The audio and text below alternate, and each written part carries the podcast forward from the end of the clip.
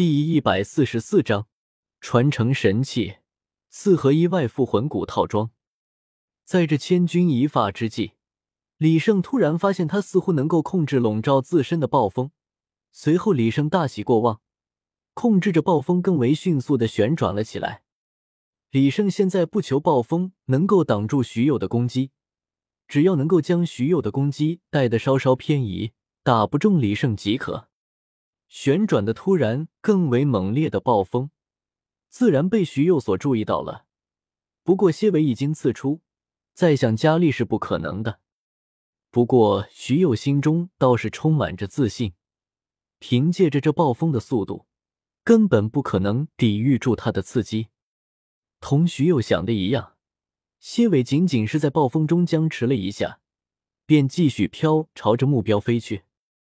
不过，他所没有想到的是，在李胜努力操控之下的暴风，还是将他的蝎尾吹得稍稍偏离了方向。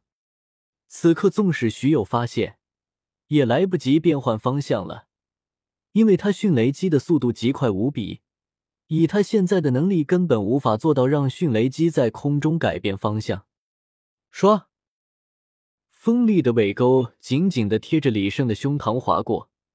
撕破了李胜的衣服，钉在了死去的富山龟身体上，没入了些许进去。李胜也彻底放下了心来，这最为惊险的一击被他给躲掉了。而此时此刻，他的口香糖武魂之上再次的多出了一个黑色的圆环，他已经成为了战斧双系魂王了。徐佑的脸上充满了不敢置信的神色。他万万没有想到，自己这是在必得的一击，竟然被李胜给躲掉了。不过随后便又狞笑了一声，发动了第二次攻击。这一次，他不仅使出了自己的第六魂继训雷击，而且他的武魂真身同样的在向前进发，挥舞着双钳，想要撕裂守护着李胜的风暴屏障，让自己的攻击畅通无阻。不过，完全没有令他想到的是，原本一直环绕守护李胜的风暴，竟然在瞬间悄然散去了，好像从来没有出现过一般，显露出里面正紧闭双眼的李胜。徐佑的诧异仅仅维持了一瞬间，随后便被他抛之脑后。不管发生了什么情况，他都要置李胜于死地。咻！这是闭眼金身蝎的蝎尾。在急速接近的声音，说：“这是闭眼金身蝎的蝎前剪辑的声音。”两者一横一竖，将李胜的周身锁定。就在此时，李胜睁开了双眼，幽深的眼眸显得无比的深邃，似乎是两个深不见底的深潭一般。也不见李胜有什么太大的动作，仅仅是手臂横起，呈十字形交叉在胸前。用力一震，在千分之一秒内，李胜竟然在原地消失了，取而代之的，则是一个头顶双脚、浑身布满锋利骨刺，并且浑身覆盖了一层铠甲的怪人，从头盔、面铠、臂铠、手套、肩甲、胸甲、裙甲、腿甲、足甲无所不包，整副战甲看起来像是科幻与魔幻的完美结合。威严与残暴，华丽与野蛮，皆是完美的融合在了一起。李胜整个人看起来，极像是残暴的君王，又像是灭世的魔神一般。就凭着这身行头，如果这里是游戏世界的话，那么李胜即使不是最终 BOSS，也差不多了。这赫然又是一副外附魂骨，而且更为令人吃惊的是。这竟然是一整套战甲样式的外附魂骨！嗡，铠甲怪人的右手之上突然出现了一个高速旋转的钻头，左手却变成了一个硕大的锤头。右手的钻头递出，迎上了急速而来的蝎尾，而左手之上的锤头则向着蝎前砸去。吱吱吱吱，一阵刺耳的声音传来，钻头与蝎尾碰撞在了一起。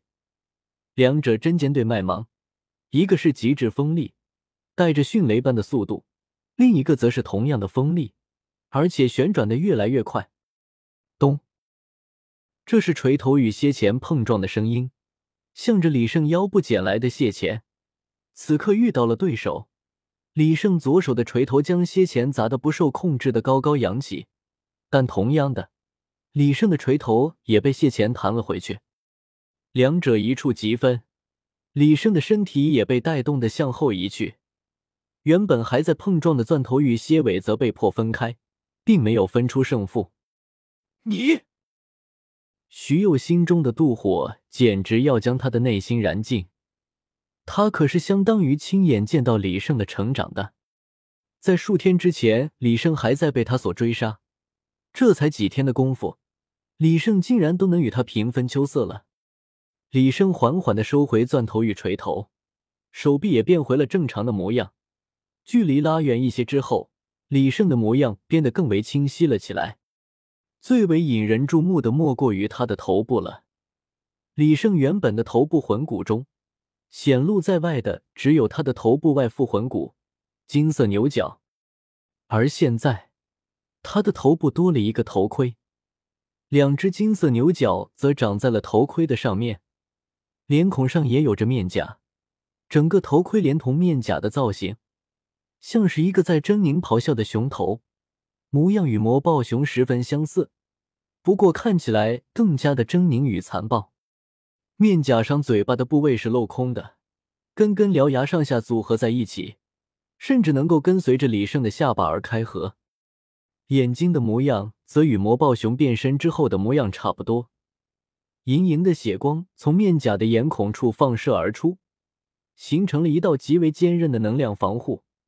如果有人认为眼睛是弱点的话，那他可就大错特错了。他的胸甲、肩甲与裙甲，更多的继承了富山龟的甲壳，但并不是像乌龟甲壳那样，反而更像是由乌龟的甲壳磨成甲片，一片一片的镶嵌了起来。整副战甲上面。自然而然的生成着无数玄奥又神秘的纹路，细细看去，似乎又如同流光彩云一般不断的变换。